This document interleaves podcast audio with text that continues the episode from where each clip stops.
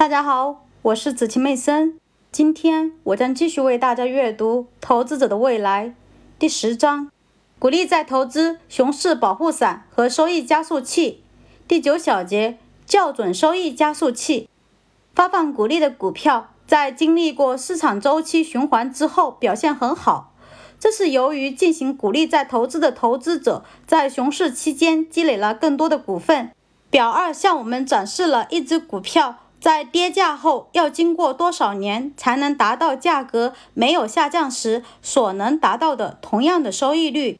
在表二中，假定公司保持发放股利，投资者承担了股票价格的损失，这是由于低廉的价格允许进行股利再投资的投资者积累比股票若没有跌价时他们将积累的股份，这些额外股份的价值最终超过了股价下跌的负效应。从而使得投资者的状况变得更好。正如看到的一样，股利收益率越大，投资者弥补他们的损失所需要的时间越短。令人惊讶的是，表二显示股价的跌幅越大，投资者需要恢复的时间就越短。这是由于再投资的股利以一个更快的速度在增加。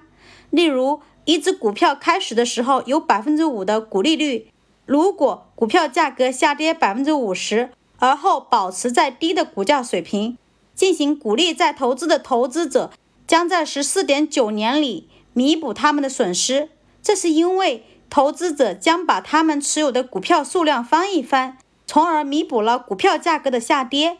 菲利普莫里斯公司就发生了这样的事情。在一九九一年年末，菲利普莫里斯的股利收益率仅仅为百分之二点八，但是。伴随着稳定上升的股利和不断下跌的股票价格，它的股利收益率在接下来的十年里不断上升，到两千年时已经超过了百分之七。以高股利积累的额外股份是菲利普莫里斯公司的股票收益保持高水平的主要原因，即使它在整个二十世纪九十年代的业绩都很差。表三说明股利是收益的加速器。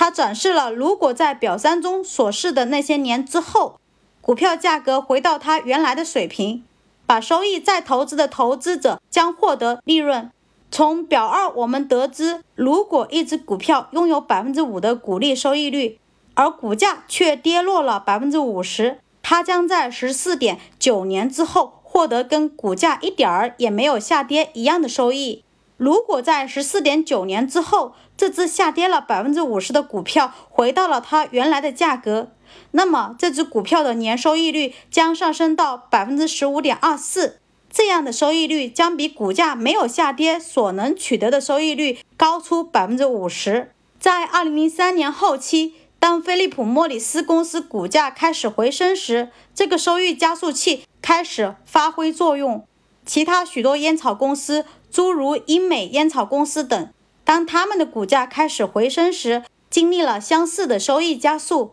如果这些公司没有支付股利的话，他们的收益将会低得多。